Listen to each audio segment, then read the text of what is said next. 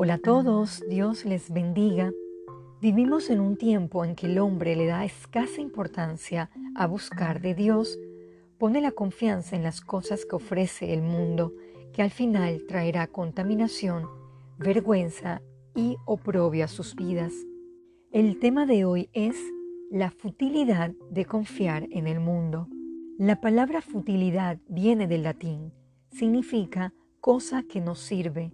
Sin Dios, Nada de lo que hagamos o busquemos nos llevará al descanso o quietud. ¿Estamos dejando escapar lo que realmente tiene valor? Veamos la siguiente reprensión que Dios le da a su pueblo y es por enseñanza a nuestras vidas. Acompáñenme a Isaías 30 del 1 al 3.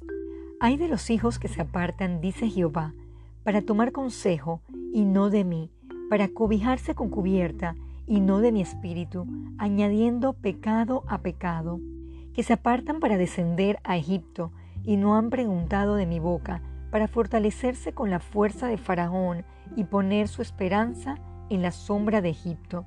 Pero la fuerza de Faraón se os cambiará en vergüenza y el amparo en la sombra de Egipto en confusión. ¿De dónde viene su consejo o amparo? Hoy por hoy Ucrania clama por auxilio esperando que alguna gran potencia lo ayude, pero será en vano.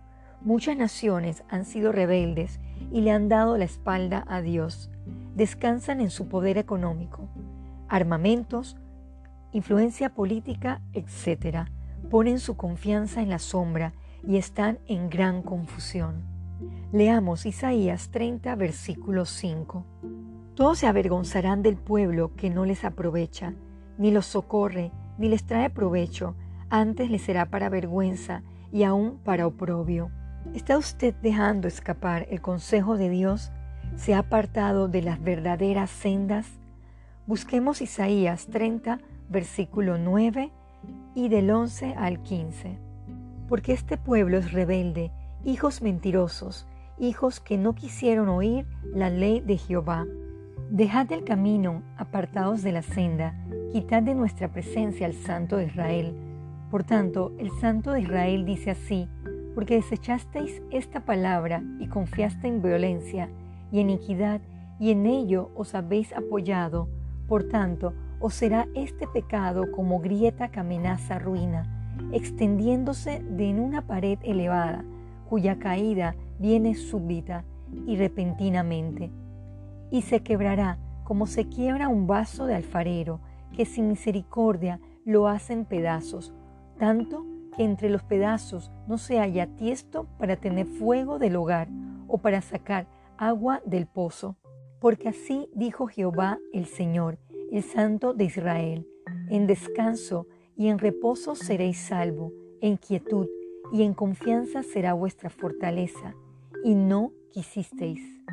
La caída del hombre arrogante, sabio en su propia prudencia, sin Dios es fuerte. Dios es justo. A cada uno pagará conforme a sus obras. También recordemos que Dios es amoroso y si usted se arrepiente es salvo.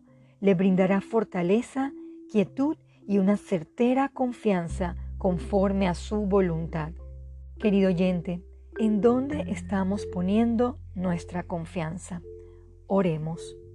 Amado Padre, pedimos perdón por confiar en cosas vanas o en nuestra propia sabiduría. Ayúdenos a buscar su guía y amparo en tiempos de tanto engaño. Que sea usted y su palabra nuestra guía y luz. Todo esto se lo pedimos en el nombre de Jesús. Amén.